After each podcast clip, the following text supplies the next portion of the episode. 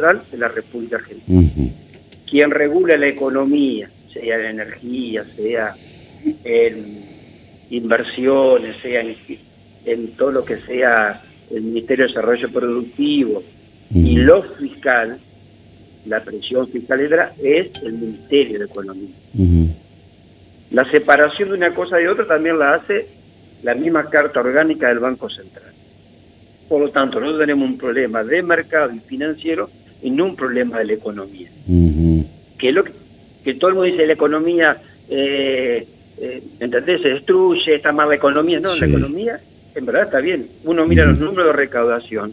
Vos viste el informe que surgió de la los fondos nacionales que la provincia del Río ha recibido. ¿Me entendés? Y está hablando de un 70%. Sí.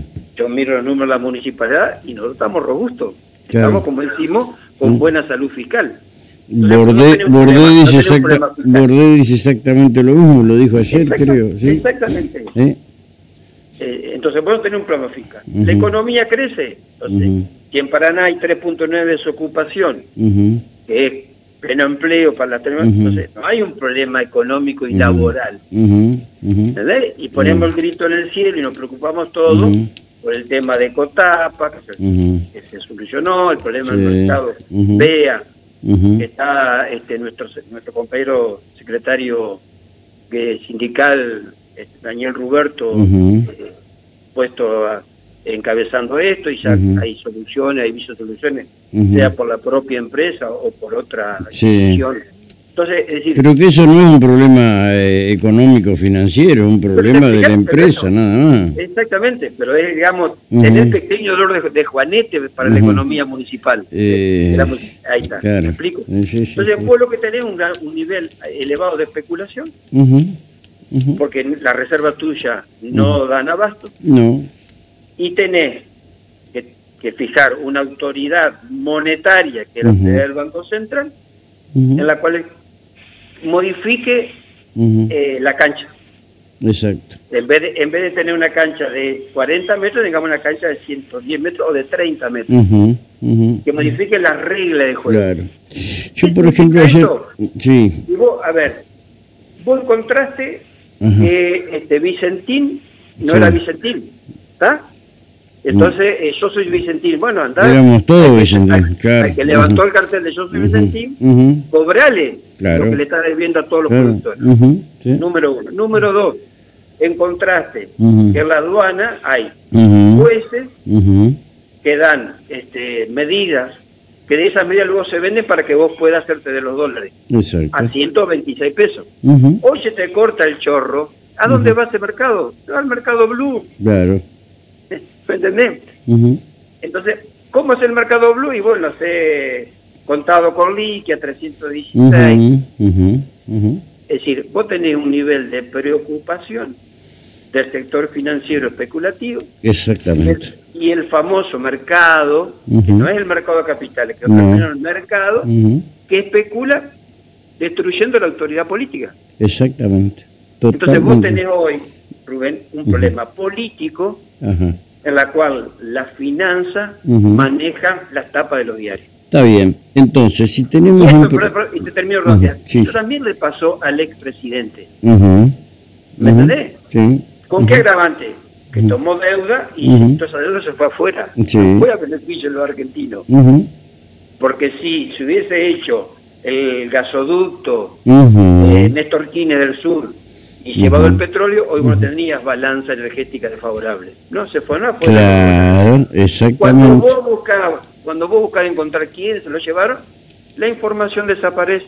La justicia es cómplice a nivel nacional de los grandes temas de los argentinos. Y después se terminan desgarrando la vestidura. Sí. Pero, pero lo hicieron con Perón. ¿Me entendés? Lo hicieron todas las veces lo voy a llamar oligarquía ganadera, oligarquía de la pampa húmeda, llamada de las 20 familias, las 10 manzanas que rodean la Casa Rosada.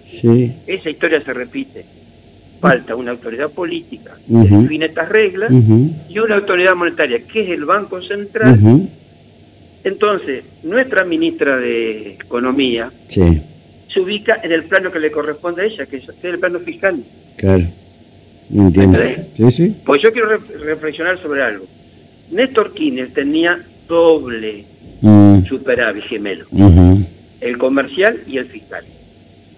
Después pasamos a no tener superávit comercial, pues teníamos, eh, eh, importábamos más de lo que exportábamos, y empezamos a tener déficit. O sea, vos distribuiste déficit. Cuando vos distribuís déficit, que es lo que muchos no entienden, vos distribuís pobreza. Claro.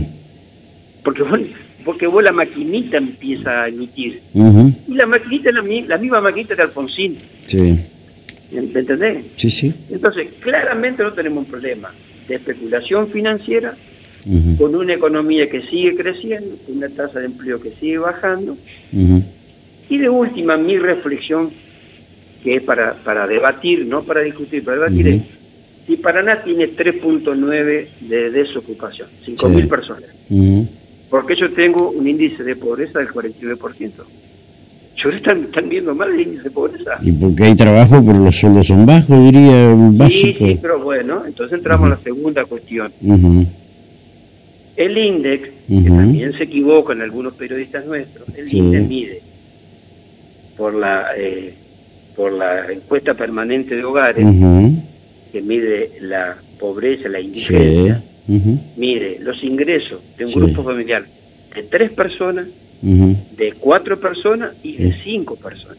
Entonces, cuando vos me decís pobreza, es el ingreso del grupo familiar. Claro. No es el tuyo solo. Claro. Rubén Almarán. sí, sí, Entonces, vos decís la suma de mi grupo familiar. Y ahí yo tengo que respetar qué índice da. Bueno, ahí está ahí donde va a aparecer el tema del subsidio energético. ¿Cuánto plata entra por familia? ¿Sí? Y ahí se acabó, se acabó el mito de la, de, de la pobreza. ¿Sí? a ver, eh, Rubén, tampoco seamos tontos. Pobres, e indigentes los tenemos. No, no, no, no, por eso te digo, mucha gente que, que, recibe ese subsidio ni siquiera va, la, va, va a contestar eso eh, porque se entregan solos, eh, es, la realidad, ¿me entendés?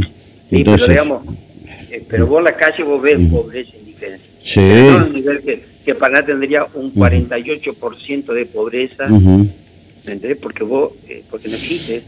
No, no, no, no, no es, la, la realidad, eh, se ve, sí, pero no en la medida que lo están marcando eh, fundamentalmente algunos medios, lo vamos a decir, que están jugando para la oposición. Evidentemente están jugando en contra de ellos mismos, porque la oposición no va a arreglar esto de un día para el otro, esto es la realidad.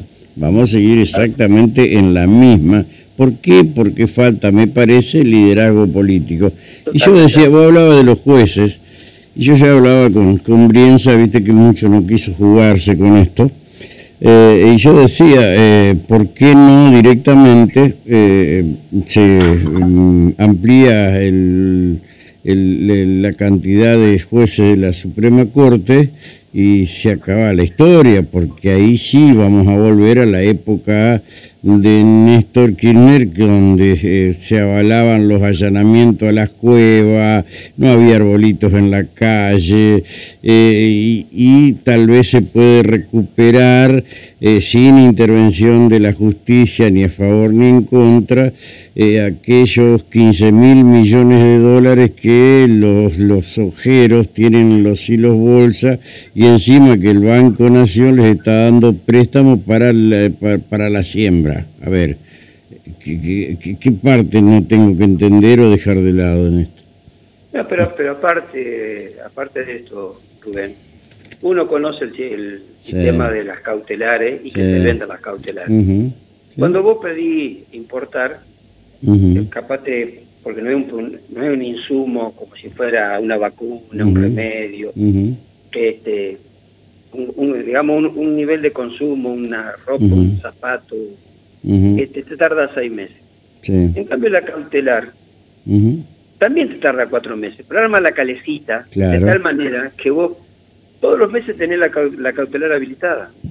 Exactamente, por eso hay que intervenir de alguna manera en la justicia. Para, segundo tema, Hay gente que vos conocés, que son de Paraná, que trabajan para empresas del exterior.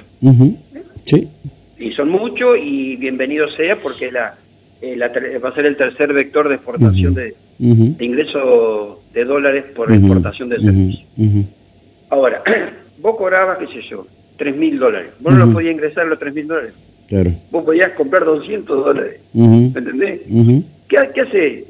3 mil dólares afuera, Sí. Bitcoin, entra el Bitcoin, lo vende y lo vendió a precio dólar, eh, cotización. Exactamente. Si ¿Ah? vos necesitas Bitcoin y alguna minera virtual, te vas a un estudio ter- jurídico y, lo, y listo. lo tercer- tenés. tercer tema. Ajá. Vamos a recibir un millón de turistas. Sí, más o menos. Ponele que, sí, es lo que dice el Ujú. Ministerio de, de Turismo. Un millón de, turismo- de turistas acá en, en esta temporada invernal. Todos vienen con tarjetas, pero todos también vienen con su moneda fuerte propia. Eh, ¿A quién se la vende? No va al banco, y No. porque el banco le va a dar 126. Claro. ¿A dónde va? ¿Al arbolito? al arbolito. Claro. Claro. Bueno, entonces, eh, entonces en ahora. ¿de quién es la guita que tiene el arbolito? Claro, entonces vos decís, Claro. hacemos, hacemos las cosas mal a veces, pero, esa es la, pero esa es la política monetaria que depende del Banco Central de la República Argentina. Sí, sí, totalmente. No le pida a la ministra Bataki Ujú. que salga a correr los arbolitos. Es No, no, de- es un problema de, de- de- monetario. de un, de un- pero es, aparte un problema de un negocio ilegal que debe combatirlo las, las, las fuerzas federales. Eh, pero aparte pero aparte de la política monetaria, Rubén, Pero por digo, supuesto. ¿dónde está la génesis? En Mm. la política monetaria. ¿Mm? Si vos me decís, la ortodoxia vos te dice que vos tenés que tener eh, un superávit primario y un superávit financiero, tener Ujú. las cuentas normalizadas, que es lo que ha anunciado Batak. En esta línea sale eh, integrantes de la política y dice eso es ajuste de los nuestros y los ajenos, ¿está? Sí. Pero es orden, no es ajuste, es orden. Si vos estás recaudando un billón quinientos setenta mil millones, como fue el mes de junio, y vos con poquito ordenás, Sí. porque la recaudación va arriba de la inflación, Sí. porque la economía real crece. Y claro, la economía real crece, vos recaudás más. Está claro, es así. Sí, sí. Entonces, con poquito ordenás. Si vos tenés el frente fiscal ordenado, si el Banco Central no te presta dinero al Tesoro del, del Estado, Sí. si la política monetaria es redundante para ser atractivo al campo que liquide, aquel turista que vaya al banco y liquide sus dólares, no en arbolito, combatía a los arbolitos como corresponde, porque vos la cotización del arbolito es calle Florida, ¿eh? Por No es, calle- no es plaza, no es Plaza San Martín de Paraná. ¿eh? No, no, no, no, no, calle Florida.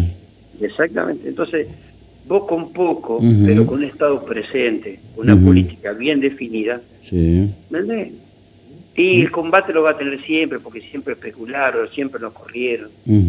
Vuelvo a repetir, a Perón le hicieron Sí. la contra. sí. ¿eh? Así que bueno, Me parece que van a tener que poner un poquito de, no sé si hablar de, de, de- pero decisión política fuerte.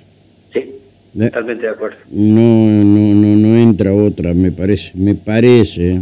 Y es más que temprano que tarde, Rubén, ¿eh? Sí, sí, Como sí. dice la canción. ¿eh? Sí, sí, totalmente de acuerdo. Porque si pasa mucho tiempo más, me parece que ahí sí vamos a estar bastante complicados.